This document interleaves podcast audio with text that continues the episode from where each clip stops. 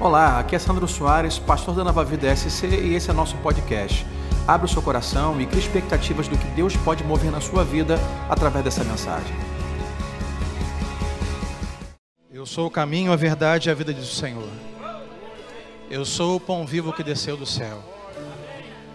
Aquele que de mim come jamais terá fome. Aquele que de mim bebe jamais terá sede. Hoje coma e beba do Senhor Jesus. Diga para ele, Senhor, eis-me aqui. Eis-me aqui, Senhor, em tua casa. Senhor, eis-me aqui em tua presença. Eis-me aqui, ó Deus, para ouvir a tua voz. Eis-me aqui, Senhor, para bendizer o teu santo e bendito nome.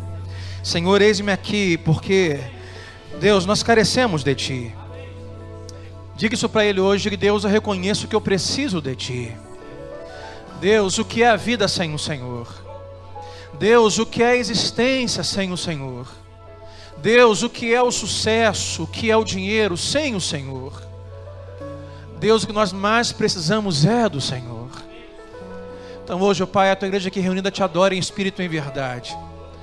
Deus, exaltamos, ó Deus, da imperfeição que temos, imperfeito que somos, tão pecadores que somos, ó Pai.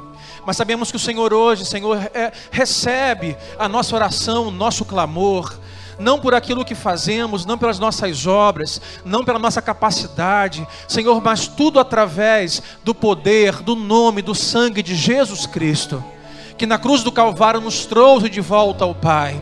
E é no nome de Jesus que oramos nesta noite. É pelo poder do nome de Jesus que clamamos nesta noite. E é no nome de Jesus que as cadeias se quebram nesta noite. E é no nome de Jesus que as barreiras caem nesta noite. E é no nome de Jesus que o morto é vivo nesta noite. E é no poder do nome de Jesus aquilo que era velho se faz novo nesta noite. Não é no meu nome, não é no meu poder, mas é no nome de Jesus Cristo. A Ele a honra, o louvor, o domínio para sempre. Exaltação ao Senhor. Precisamos de Ti, Senhor. Nos rendemos aos Teus pés nesta noite. Oh, aleluia. Nos rendemos aos Teus pés nesta noite. Aleluia. Aleluia. Deus hoje quer falar com você uma palavra. Deus hoje quer ministrar seu coração uma palavra nesta noite. Então abra sua Bíblia comigo. Eu tenho dois textos para nós lermos nesta noite. Uh, vamos até Eclesiastes capítulo 11. Eclesiastes de Salomão capítulo 11, versículos 5 e 6. E depois nós vamos pular para o Novo Testamento. E vamos ler Mateus. E vamos ministrar essas duas passagens juntas, somadas. Eclesiastes 11, versículo 5, vai dizer assim: Achou aí? Eclesiastes, capítulo 11, versículo 5. Diz assim Salomão: Assim como você não conhece o caminho do vento, nem como o corpo é formado no ventre de uma mulher, também você não pode compreender as obras de Deus, Criador de todas as coisas. Plante de manhã sua semente, e mesmo ao entardecer, não deixe as suas mãos ficarem à toa, pois você não sabe o que acontecerá, se esta ou aquela produzirá, ou se as duas, ou seja, ou se ambas serão igualmente boas. Agora vamos pular até o Evangelho do segundo escreveu Mateus, Mateus 13, versículo 24. Dê um pulo, dê um salto aí com a sua Bíblia. Mateus capítulo 13, do 24 em diante. Mateus 13, 24 a 30 vai dizer assim: É a explicação da parábola do joio e do trigo. Na verdade, é a parábola, né? é o, o contar da parábola do joio e do trigo. Mateus 13, versículo 24 vai dizer assim: Jesus lhes contou outra parábola, dizendo: O reino dos céus é como um homem que semeou boa semente em seu campo. Mas enquanto todos dormiam, veio o seu inimigo e semeou o joio. Algumas versões, ervas daninhas. Semeou o joio durante a noite seu inimigo no meio do trigo e se foi. 26. Quando o trigo brotou e formou espigas, as ervas daninhas ou o joio também apareceu. Os servos do dono do campo dirigiram-se a ele e disseram: Ora, o Senhor não semeou boa semente em seu campo? Então de onde veio esse joio? Um inimigo fez isso, respondeu o Senhor. Os servos se perguntaram: O Senhor quer que nós tiremos? O Senhor quer que nós arranquemos? O Senhor quer que nós ah, venhamos a dar cabo daquilo que o Senhor não plantou? Em outras palavras, o Senhor quer que agora a gente arranque isso que não foi plantado, que atrapalha? Você quer que nós demos jeito nisso agora? Versículo 29. Então ele respondeu: Não. Não. Porque ao tirar o joio, vocês poderiam arrancar com ele o trigo. Deixem que eles cresçam juntos. Diga assim comigo. Deixem que eles cresçam juntos. Diga assim para o seu irmão, você vai entender já já. Deixem que eles cresçam juntos. Deixem que eles cresçam juntos até a colheita, até a hora. Até a hora própria para ser arrancada, ele continua. Então direi aos encarregados da colheita: juntem primeiro o joio e amarrem-no em feixes para ser queimado, depois juntem o trigo e guardem-no no meu celeiro. Até aqui. O tema para nós nesta noite é: eu preciso dos dois. Diga assim para o seu vizinho: eu preciso dos dois. Diga assim para ele: você precisa dos dois. Diga assim: deixa crescerem juntos. Vamos orar? Pai, nós te exaltamos e te louvamos nesta noite. Senhor, que a tua palavra, como uma boa semente, ministrada no nosso coração, assim como lemos nesses dois textos, Deus, elas possam ah, fazer a diferença hoje no nosso coração, na nossa vida. Obrigado pelo esse povo reunido, pela tua palavra que podemos ler. É o que oramos assim no nome de Jesus Cristo. E todos digam amém.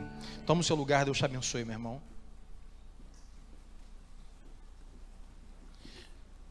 Olhando primeiro o texto de Mateus, a verdade aqui, a realidade aqui é que Jesus está na difícil tarefa de explicar para os seus discípulos sobre um reino que para eles é quase incompreensível.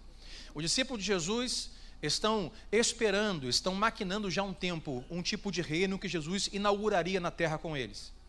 E seria um reino militar, seria um reino de posse, seria um reino de força, um reino de guerra, um reino vitorioso. E Jesus tem a difícil tarefa de explicar para eles um reino invisível o que ele chama de o reino dos céus, o reino espiritual, onde muitas vezes, algumas vezes, vai dizer: o meu reino não é deste mundo. Então a tarefa de Jesus é explicar para os seus discípulos como se comporta o que é este reino invisível para eles. É uma tarefa difícil. E por isso Jesus tem que fazer algumas coisas juntas. Jesus precisa explicar sobre o reino, mas também precisa demonstrar o que é o reino. E nos seus três anos de ministério, Jesus está fazendo muitas coisas e falando muitas coisas para explicar o que é o seu reino e para demonstrar o que é o seu reino. Então precisa fazer ao mesmo tempo, ambos, duas coisas: explicar e demonstrar. Esse é um exemplo da parábola. Se você for versículo 34 na sua casa com calma, esta é uma parábola autoexplicativa. Jesus conta para eles no versículo 24 e no versículo 34 ele explica. Porque muitas vezes é o que Jesus faz. Muitas pessoas estão atrás de Jesus para buscar recurso, para buscar milagre, para buscar alimento. E muitas pessoas estão entendendo errado aquilo que Jesus está ensinando. Muitas pessoas estão com foco errado ah, dentro daquilo que Jesus está operando, como milagres, por exemplo. Se você parar para analisar, nós temos ali entre muitos milagres, o milagre de Jesus com a multidão no campo, estão com fome, e os discípulos falam assim: Senhor, despede essa galera porque não tem o que comer. Ele diz: Olha, ah, dê vocês eles o que comer. Esse eu não tenho. O que tem aí? Ah, temos um jovenzinho aqui que trouxe aqui a mochilinha, que tem aqui uma, um, um, um tupperwarezinho com, com peixinho. Ah, se fosse o meu, seria um franguinho. Ah, mais um peixinho, um pãozinho. E é o que tem. Fala: Olha, dê para eles o que comer.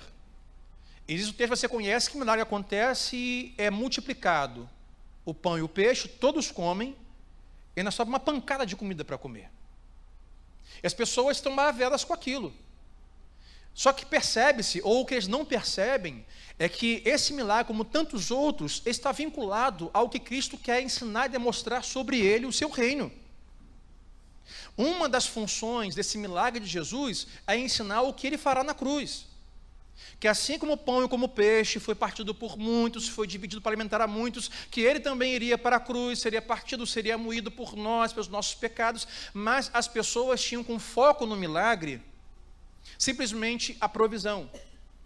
E não vinham com aquele milagre o Cristo, o Rei dos Reis, o, o King of the Kings, mas via o Cristo Burger King. O Cristo, o Rei do hambúrguer, o Rei do pão e do peixinho, o Rei do milagre. E por isso, muitas vezes, eu tinha que explicar. Porque ao demonstrar alguma coisa, eles poderiam ter um motivo, foco, um entendimento errado. Então, eu tinha que demonstrar e explicar ao mesmo tempo. Por exemplo, esta parábola, se você for lá no versículo 34, Diz que Jesus, depois que contar essa parábola, chama os seus discípulos para outro canto. Fala assim: vocês entenderam o que eu disse, o que eu expliquei sobre o reino?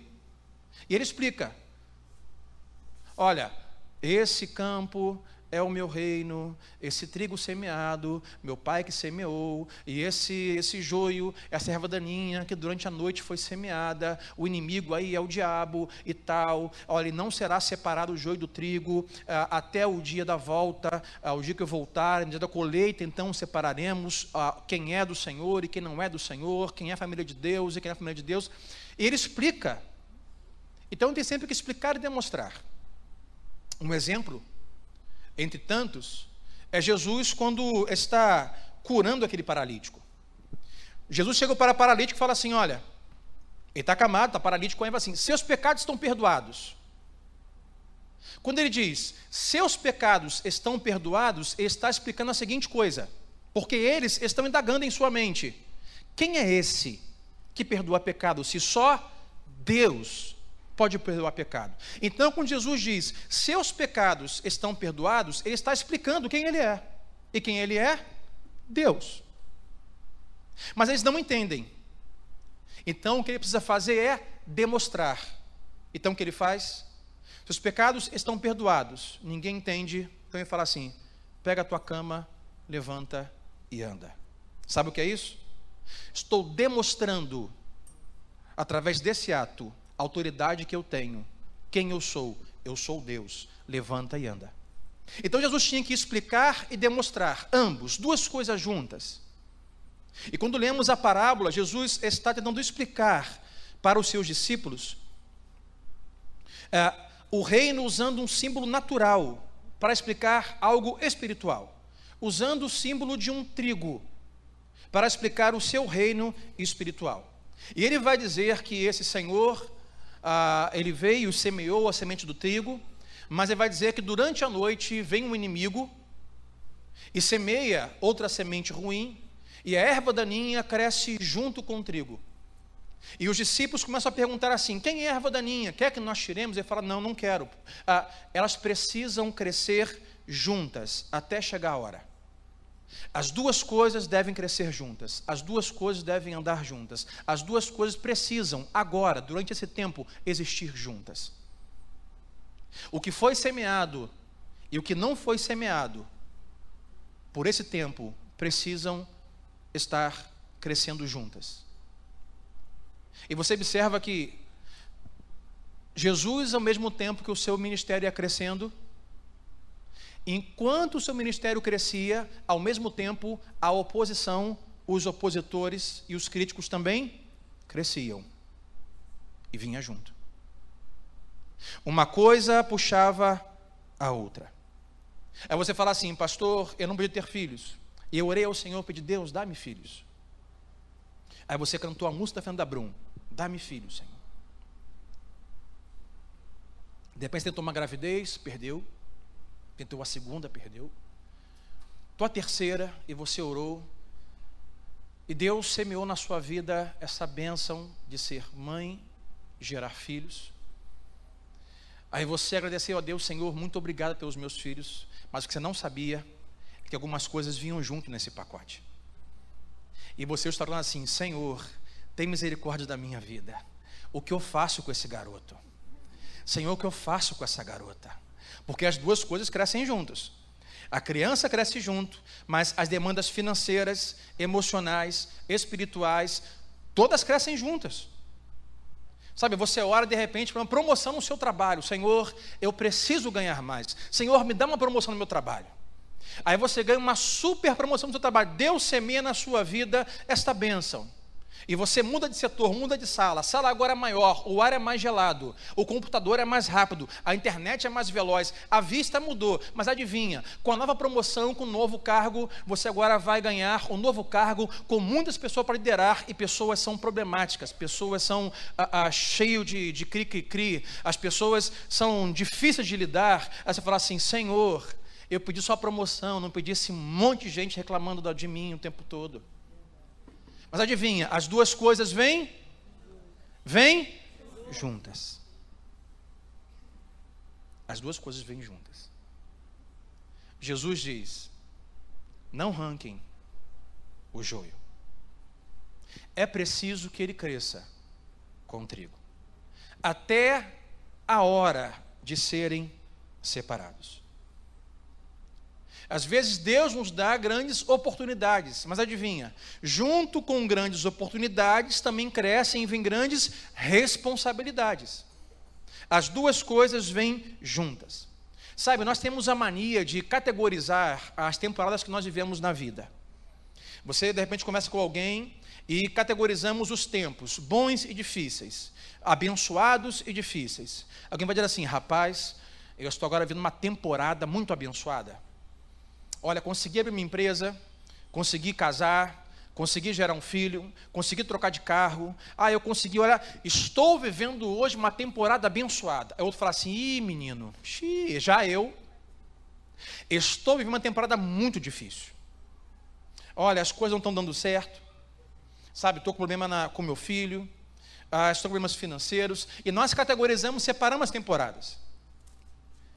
Agora que você perceba isso é que essas temporadas, elas não andam separadas. Todo mundo agora, ao mesmo tempo, está tendo uma temporada abençoada e difícil. Levante a mão que está vivendo assim comigo nessa noite, levanta a mão. Ah, você olha para algumas coisas da sua vida, rapaz, que benção. Olha para o outro lado, rapaz, mas isso aqui está difícil. Vivemos ao mesmo tempo temporadas boas e ruins, abençoadas e ruins, sabe? Porque não há, mesmo em temporadas de bênçãos e vitórias e alegria e sucesso, não há como você arrancar do meio desse tempo problemas, dificuldades. Eles sempre vão existir, sempre vão existir, diga comigo, juntos. Juntos. Eles sempre vão existir juntos. As temporadas chegam juntas. E sabe o que nós fazemos? Nós queremos separar as coisas. Nós queremos separar as temporadas, queremos separar a, as fases boas das ruins. Então, não, ah, bom, agora se abriu um portal e eu agora entrei no, no, no, no, no tridimensional de uma temporada abençoada.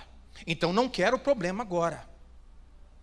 Ainda da mesma forma, quando nós entramos numa tridimensão, ah, em uma dimensão em uma temporada difícil, um problema se instalou, a gente não consegue ver possibilidade de, enquanto vivemos a dor e o sofrimento, termos ao redor de nós também coisas boas e abençoadas. Nós sempre queremos separar as coisas, mas adivinhe, deixa eu ensinar nesta noite isso para você: é impossível. Como temos pregado domingo, você hoje vai sair daqui hoje com o seu carro, vai pagar o seu Uber, vai de bike, vai a pé, vai de ônibus, e quando você for para casa, você não vai para o céu, você vai para a sua casa. Quando nós estivermos com Cristo para sempre, em sua glória, vendo face a face, aí meu irmão, aí lá é só temporada boa. Mas aqui, não separe. Sabe, não ache que por viver uma temporada difícil é impossível viver coisas boas. Ou não ache que vendo coisas boas, você não vai receber coisas difíceis. Não tem como separar.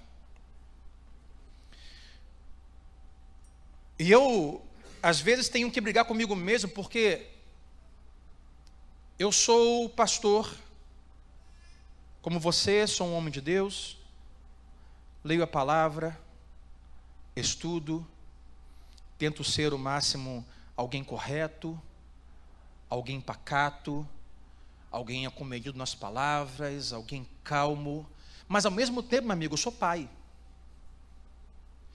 Hoje não, que eu vim de casa sozinho no meu carro.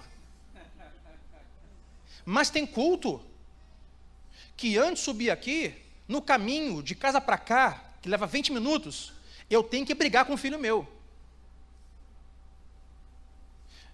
Eu tenho que discutir com o filho meu antes de subir aqui. E porque eu sou pastor e pregador, mas eu sou pai. E por ser pai, eu tenho a temporada de pai. E pai, eu sou também marido. Eu sou pastor, mas respeita essa minha mulher para você ver o que, que eu possa me tornar. São duas coisas juntas. Não dá para separar o Sandro, marido, do Sandro pastor. O Sandro pai do Sandro pastor. Eu vou ter no mesmo dia uma temporada com você aqui de louvores e gratidão, e o céu descendo e chorando, mas meia hora antes estava dando tapa na bunda da minha filha.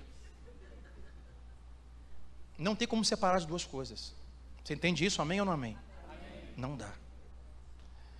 É isso que Jesus está ensinando para eles. Que vai chegar o tempo em que as coisas serão separadas. Mas enquanto estamos aqui, se lembre que estão vivendo esse reino de Deus que, como vai dizer o C.S. Lewis, estamos entre o já e o ainda não. Se você crê em Jesus, você já foi salvo em Jesus. Você já foi comprado, lavado, justificado, remido em Jesus. Amém ou não amém? Mas você ainda não foi recolhido desse mundo. Você ainda não foi glorificado em seu corpo. Você não teve completamente a, a, a natureza pecaminosa arrancada de você. Se você está em Cristo, o pecado não mais te domina, você não mais é escravo dele, mas ele ainda existe em você. Estamos entre o já e ainda não. E por isso teremos ao mesmo tempo temporadas boas e temporadas ruins. Jesus está dizendo: olha, assim é o joio e assim é o trigo. Agora eu volto para Salomão Eclesiastes 11. Somando o que Jesus disse, Eclesiastes Salomão, aquele que viveu a sua vida e agora está numerando as coisas que ele mais viveu, dizendo que é vaidade. Jesus, é, é, Salomão é aquele que teve tudo o que poderia ter. E agora vai numerando as vaidades. E como aquilo não fazia sentido? Ele diz: a vaidade das vaidades, nada faz sentido. Salomão é aquele exemplo que nos diz que ah, não vale o preço de você chegar onde você quer chegar se não tiver sentido a sua caminhada para chegar lá. Ele chegou, teve tudo, mas não estava realizado. E quando escreve Eclesiastes 11, ele começa a dizer, ele, faz, faz, ele usa duas figuras de linguagem aqui, que é o vento e a mulher grávida. Eclesiastes 11, versículo 5, nós lemos. Ele vai dizer assim: Você não sabe o caminho do vento. Se você não sabe, não conhece o caminho do vento, então você precisa semear. Sabe por quê? Porque Salomão, quer dizer o seguinte: nós sempre vamos encontrar algum argumento, alguma desculpa para não fazer aquilo que Deus tem nos convidado a fazer. Ah, hoje eu não fiz, estava calor, hoje estava frio, ah, não fiz porque fulano não me ligou, não fiz, estava ocupado, não fiz porque eu achei que não ia funcionar. Ah, Salomão falou assim: você não sabe o caminho do vento, semeador, não sabe. Você não sabe se amanhã o vento vai estar forte ou se vai estar fraco. Você não sabe ah, se o vento vai estragar ah, a sua colheita ou se não vai. Então o que você faz é semeia de manhã e à tarde faz o quê? Não fica à toa, semeia também. Porque você não sabe qual semente vai frutificar. Se é que você semeou pela manhã, se é que você semeou à noite, ou se é ambas as sementes. As duas vão, vão frutificar. É o que fala versículo 5. Se você não sabe, você precisa semear. Digo isso porque muitas vezes nós estamos vivendo temporadas difíceis, sem perceber as boas. E nós achamos porque temos vivido coisas que nós não plantamos. Há joio, há ervas daninhas que estão nos machucando, nos maltratando, nos fazendo sofrer, nos entristecendo, nos parando. O que nós fazemos é parar de semear. Paramos de crer, paramos de orar, paramos de conversar com Deus, paramos de frequentar as reuniões da nova vida, paramos de ir aos grupos pequenos, paramos de fazer as coisas que fazíamos, porque perguntamos: eu não semeei isso, e não é digno eu colher isso. Não foi esse tipo de semente que eu plantei. Não sei qual foi o inimigo que de madrugada veio e esse joio, mas não foi eu. Salomão diz: Olha, você não sabe de nada. Ele vai dizer: se você não sabe o caminho do vento, como pode você conhecer, versículo 5, eu vou ler, como pode você conhecer ou compreender as obras de Deus? Você não sabe o que Deus pode estar fazendo na sua vida. com esse joio, com essa erva daninha. Você pode não compreender o porquê algumas coisas estão acontecendo na sua vida. Já que você não compreende e não sabe como Deus pode estar usando isso ou não, eu somo Salomão com Jesus, você não deve tentar arrancar. Ainda não. Porque você precisa dos dois agora. E Deus pode usar essas duas coisas para a glória dele e para o seu bem. E Salomão vai usar uma outra figura, uma outra imagem. Ele vai dizer: vocês não conhecem o caminho do vento e vocês não conhecem como se forma o corpo, a vida, no ventre de uma mulher. Vocês não conhecem. Sabe, há coisas, eu estava pensando, há coisas da vida, há coisas do, da, da gestação, do gerar alguém no ventre, que você pode ir no médico e o ultrassom dizer para você: é menino, é menina. E são dois. É sorte ou azar? E aqui, ó, vai ser cabeçudo. Ah, vai ser grande. Ah, vai ser isso. Mas observa que tem coisas que o ultrassom não pode revelar numa gestação. Porque a vida é formada de ossos e de espírito. Deus, quando pega do barro e faz o homem, diz que ele sopra do seu espírito. No original grego, ruá, espírito, vida. Uma vida para se formar precisa de ossos e respiração. Precisa de estrutura e espírito. Então isso quer dizer que toda a estrutura que se pode ter sem espírito não tem vida. Ou todo o espírito e respiração que se pode ter sem estrutura não tem vida. Isso me abre um parênteses que muitas, das ve muitas vezes nós pedimos a Deus que, Senhor, me dá mais do teu espírito. E muitas vezes nós não conseguimos viver esse mais do Espírito de Deus, sabe por quê? Porque nos falta estrutura, conhecimento bíblico, maturidade. Muitas vezes nós temos estrutura, temos teologia, maturidade, conhecimento, sabedoria, mas somos frios porque nos falta o espírito. E muita estrutura sem espírito não tem vida. Uma igreja, por exemplo, poderíamos ter aqui grandes estruturas. Para quem passasse aqui e assim: olha, que sucesso esta igreja, que coisas boas eles fazem. Mas uma igreja com muita estrutura, sem o Espírito de Deus, não tem vida. Assim como nós poderíamos rogar a Deus e pedir, Deus, dá no teu espírito, Deus, dá na tua graça, Deus, enche este lugar com o teu espírito, Deus, manda pessoas para cá, traz para cá surdo, mudo, aleijado, cura todo mundo. Aí Deus falar assim: olha, eu não posso fazer o que você me pede, eu gostaria, porque vocês não têm estrutura. Vocês não amam as pessoas, não servem as pessoas, não cuidam das pessoas, eu não posso mandar mais pessoas para aí. Estrutura e vida. Estrutura e espírito traz vida. Salomão diz: vocês não sabem como a vida se forma. Você conhece, quem sabe, ali anatomia, você pode ver ultrassom, mas a vida não se trata só disso. E portanto vocês não podem conhecer ou compreender as obras de Deus. Se você não pode compreender as obras de Deus, sabe o que você faz? Só semeia. Semeia e fica com a sua fé depositada no poder da semeadura do trigo. Não importa se tem erva daninha, não importa se tem joio. Senhor, eu não plantei isso. Senhor, eu não sei quem semeou isso. Senhor, eu, eu não sei por que aconteceu isso. Quando olho para Jesus, eu percebo que Jesus nos ensina também que nós precisamos de amigos, mas nós também precisamos de inimigos. Que isso? Faz sentido Jesus escolher João para ser seu discípulo. Estamos falando sobre Apocalipse. Jesus escolhe João. João vai ser seu melhor amigo. Faz sentido ter, ter João por perto. João é aquele que vai cuidar da sua mãe lutada, Maria. João é aquele que Deus vai usar para escrever Apocalipse para as igrejas. Faz sentido. Mas não faria sentido Jesus escolher Judas. Jesus escolhe os doze e sabe desde o princípio que entre os doze Judas é o próprio diabo, é o demônio. Jesus, quando conta essa parábola para os discípulos, sabe quem está ouvindo?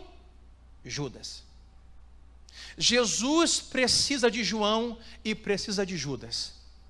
Jesus precisa de João para cuidar da sua mãe, para escrever Apocalipse. E Jesus precisa de Judas para levá-lo para a cruz, para sofrer, morrer por nós e trazer a salvação para nós.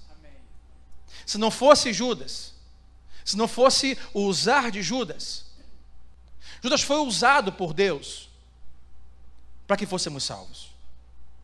Então você precisa dos dois. Senhor, dá-me amigos e me livre, aniquile, mate, derrube os meus inimigos. Uh -uh. Você precisa dos dois. Sabe, hoje quando olho para mim, já 44 anos de idade, eu vejo que um, um, um pouco da, da, de quem eu me tornei está diretamente ligado dos tropeços que eu tive, dos erros que eu cometi. Eu precisei dessas temporadas. Eu precisei desses momentos para hoje ser quem sou. Não sou perfeito, não estou no ponto ainda que Deus quer que eu esteja. Ah, mas estou muito distante daquilo que eu fui um dia. E o que me trouxe até aqui, algumas vezes, inimigos que eu tive, palavras duras que recebi, portas fechadas na minha cara, palavras e críticas duras contra mim, mas isso foi o que me ajudou a chegar até aqui e formar o meu caráter, a minha espiritualidade, a minha casa e a minha vida. Está falando assim, Senhor, por favor, Deus, eu sou muito criticado pelas coisas que eu tenho vivido em Ti. Deus, arranca essas, os, os críticos, tira as críticas de mim. A Jesus, tem que dizer para você assim: olha só, se você é criticado por ser quem você é em mim, para eu tirar a crítica, eu vou ter que tirar as bênçãos que eu tenho te dado, porque as duas coisas caminham juntas. Não dá para tirar. Senhor, quer que nós recolhemos essas ervas daninhas do joio? Não. Eles precisam, eles vão, por esse tempo, crescer juntos. Sabe, nós passamos temporadas lutando, querendo arrancar as ervas daninhas e os joios. Você precisa do trigo e das ervas daninhas. Porque se você tentar puxar aquilo que você simplesmente não gosta, você vai acabar arrancando o trigo junto. É o que Jesus está dizendo. Olha, porque o que, o que acontece está. O problema aqui está na superfície. Trigo e joio, eles crescem aparentemente, são parecidos, e lá embaixo, nas raízes, eles estão entrelaçados, misturados, trigo com joio, raiz com raiz. Então, se você pega o joio, a erva daninha, e você arranca, você pela raiz traz junto o trigo, você mata o trigo. Então, o problema muitas vezes não está na superfície que você pode ver. Está abaixo, está no subterrâneo, está a, a, no nível abaixo que você não pode ver. A raiz, que da vontade de Deus está ali por enquanto, como o texto da parábola, entrelaçado por enquanto. Eles precisam estar entrelaçados.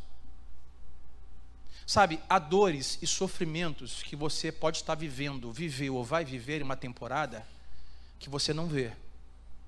Mas essa dor, na raiz dela, ela está entrelaçada com o propósito que Deus tem para a sua vida. E se você tentar arrancar esta dor, você pode arrancar o propósito na sua vida está junto. Sabe, eu me lembro lá, lá em casa, morava no, no, no Alcântara, vou ter morado no Alcântara há pouco tempo agora, mas morava com os meus pais, era pequeno, nós tínhamos, minha mãe vai lembrar, nós tínhamos um jardim na frente de casa. Aquele jardim era mais um cemitério de planta do que um jardim. É, plantava, não dava certo, secava e tal, mas me lembro que algumas vezes a gente tentava limpar. E eu era um que algumas vezes, sabe, me aventurava a pegar assim com a mão toda preta e botar o ancinho lá e limpar. Mas quantas vezes tentei limpar aquilo, limpava, e eu tentava separar a erva daninha da, da, da planta, e adivinha, quando acabava o serviço, só tinha areia preta. Porque duas coisas aconteciam. Ou quando arrancava a erva daninha, junto a praga, junto com a terra, a raiz entrelaçada, a planta vinha junto. E outra, em minha maturidade, eu não era um agricultor, não era um florista, e não sou, eu por algumas vezes não sabia distinguir o que era erva daninha e o que era planta e flor. O que acontece se você tentar ser o seu ah, autofloricultor, o seu autocultivador, e você decidir o que você quer viver e o que você não quer viver, pode lhe faltar imaturidade espiritual, como um jardineiro imaturo, e você começar a arrancar coisas que Deus quer que estejam ali, porque tem um propósito. Pode ser uma dor, pode ser um sofrimento, pode ser um evento, pode ser uma pessoa, mas você agora precisa dos dois. Eu vou te dar um exemplo de como as coisas acontecem para nós orarmos. Às vezes a coisa que você não gosta, e até ora para Deus tirar. Você fala assim: Deus, eu preciso que o Senhor me use, mas para isso eu preciso que o Senhor antes tire isso da minha vida. Deus pode dizer: Oi, mas eu quero usar isso na sua vida para poder usar você. Eu me lembro de Paulo, insatisfeito, três vezes orando ao Pai, assim, por três vezes eu orei e roguei a Jesus, Deus, o que chamava de espinho na carne, tira de mim esse espinho, Senhor, na carne, tira. Aí Deus falou, uh -uh. Porque esse espinho na carne, essa dor da sua alma, está totalmente entrelaçado em sua raiz, com o propósito que eu tenho para você. Então não vou tirar isso. Isso no seu ministério, os dons que eu te dei e esse espinho na carne, eles precisam crescer juntos.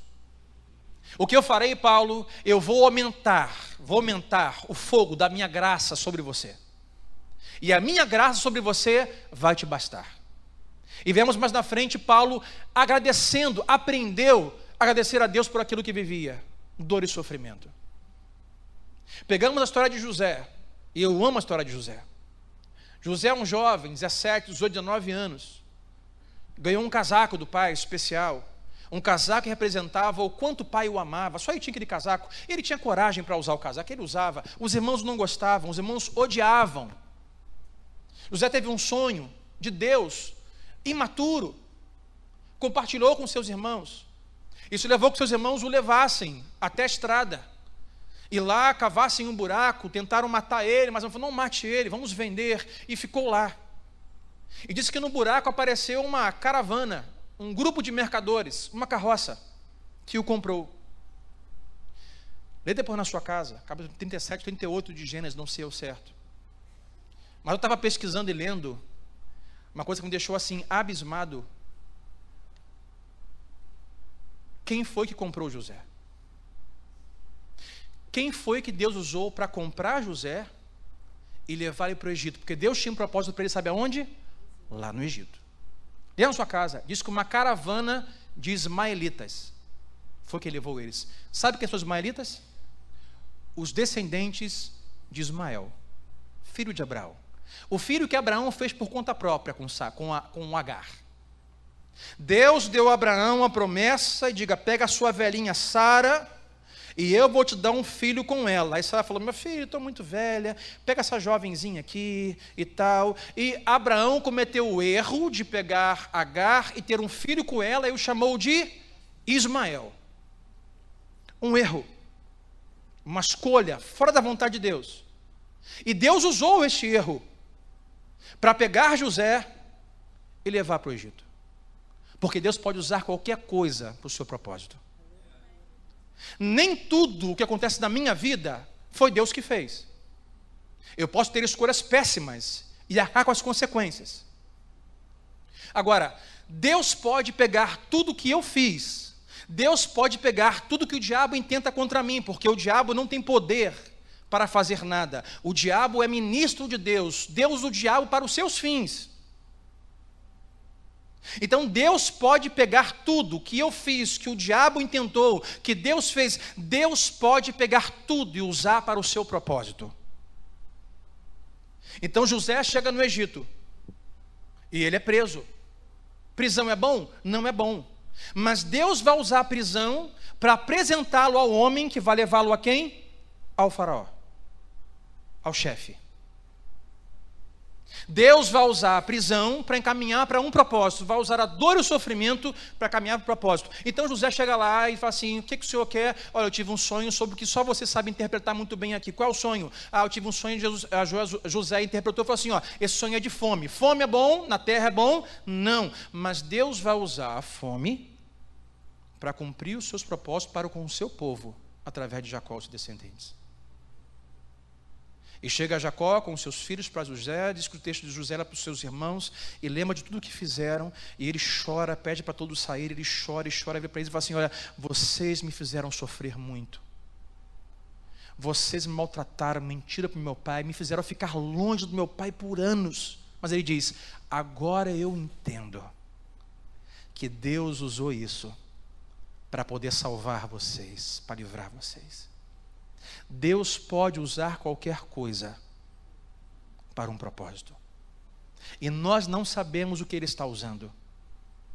Então nós não podemos ser os nossos ah, próprios jardineiros tentando arrancar algumas coisas.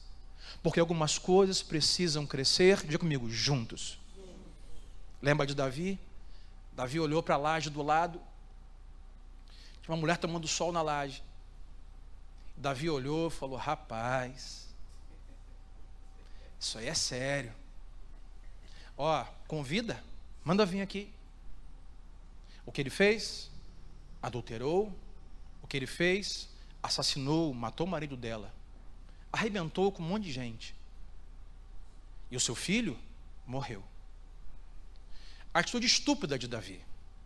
Uma das maiores estupidezes que ele cometeu. Mas depois que o filho morre, com essa mesma mulher, ela tem um outro filho.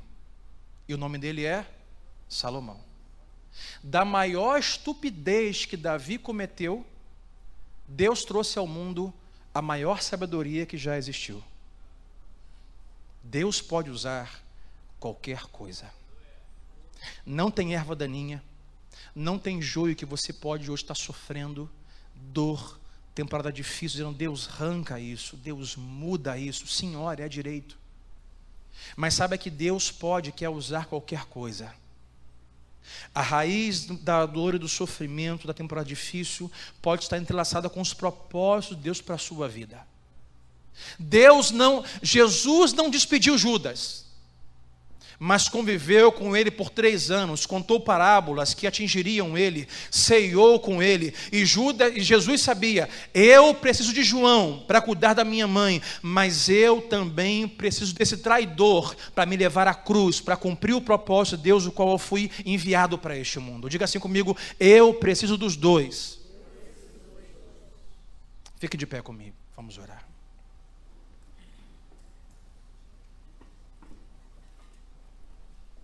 Talvez tenha hoje um sofrimento, uma oração a fazer e dizer: Deus, eu gostaria muito que isso fosse arrancado, como Paulo. Senhor, eu tenho trigos. Eu vou terminar com um texto aqui de Eclesiastes 11, versículo 6, quiser colocar para mim aí. Salomão vai dizer assim: Plante de manhã sua semente, e mesmo ao entardecer, não deixe as suas mãos ficarem à toa. Mas a gente falou assim: você não conhece o caminho do vento. Você não sabe como a vida é formada no ventre de uma mulher. Então você não pode conhecer os propósitos de Deus. Então semeie de manhã. De tarde, semeie também. Porque você não sabe o que vai acontecer. Se a semente da manhã ou da tarde produzirá, ou se as duas serão igualmente boas. Pastor, eu consigo ver na minha vida esse trigo bom e essa verdaninha ruim. Salomão diz: continue semeando, continue produzindo, continue fazendo, de manhã, de tarde, você não sabe. Esse trigo pode ser uma coisa boa, essa daninha pode ser uma coisa ruim, mas, Salomão diz: pense, as duas sementes podem ser boas. O trigo pode ser bom, e a erva daninha na mão do Senhor pode ser boa para um propósito na sua vida. Não tente arrancar aquilo que não é hora de arrancar. Sabe, tem semente que a gente vai semeando na vida e acha que não vai dar em nada. A gente para de semear. Salomão diz é: continue semeando, Pode ser que não veja agora, mas as próximas gerações tirarão fruto dessa semente. Ah, eu vou parar de semear isso aqui porque é muita erva daninha, é muito sofrimento. E Deus não arranca. Semei de manhã, semei de tarde. Senhor, eu posso não ver nenhum resultado por enquanto, mas eu vou semear. Deus, eu posso não compreender o que o Senhor está fazendo, o teu propósito, mas eu vou começar, vou continuar a semear. Deus, a dor e sofrimento, temporada difícil. Aí o Senhor diz: Olha, isso é para o seu bem, isso está entrelaçado com um propósito para a sua vida, não é sua tarefa. Os discípulos disseram: Senhor, quer que nós arranquemos? Não cabe a vocês arrancar. Eles precisam crescer juntos. Vai chegar o dia em que serão separados. Então o que não presta será queimado e o que presta será guardado. Não desanime, não pare, continue no sofrimento, na dor, na raiz de amargura. Deus usou o erro de Abraão com Agar para levar José para o Egito. Deus usou o erro de Davi com Betseba para gerar o mais sábio do mundo. Deus usou a dor de um cativeiro de José para apresentar ele para o copeiro, para levar até Faraó. Deus pode usar qualquer coisa. Enquanto há tempo, diga a Deus: eu posso não compreender, mas eu confio no Senhor. Eu vou continuar semeando. Eu vou continuar orando, vou continuar crendo, vou continuar adorando, vou continuar louvando, vou continuar lendo, vou continuar no meu devocional, eu vou continuar congregando, eu vou continuar dizimando, ofertando, eu vou continuar, Senhor, não vou parar a minha mão. Eu posso não compreender, mas eu sei que o Senhor está no controle. Eu não sei como um corpo é formado no ventre, eu não sei o caminho do vento, eu não sei quem plantou a serva daninha, mas Senhor, eu sei que enquanto é o tempo do Senhor, cabe ao Senhor usar tudo e todos para a tua tua glória e para o meu bem. Semei de manhã, semei à tarde, semei à noite.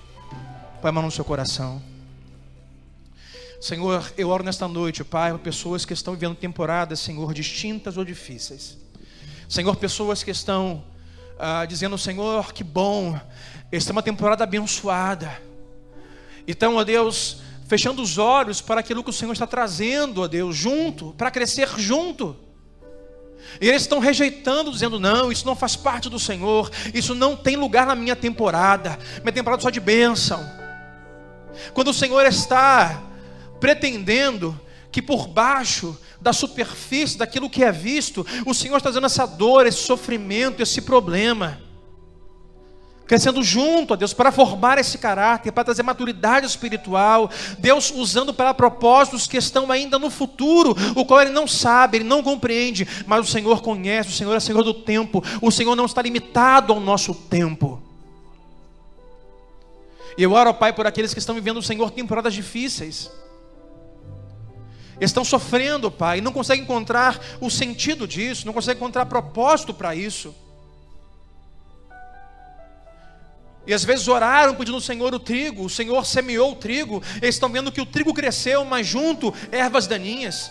A bênção chegou, mas chegaram as críticas.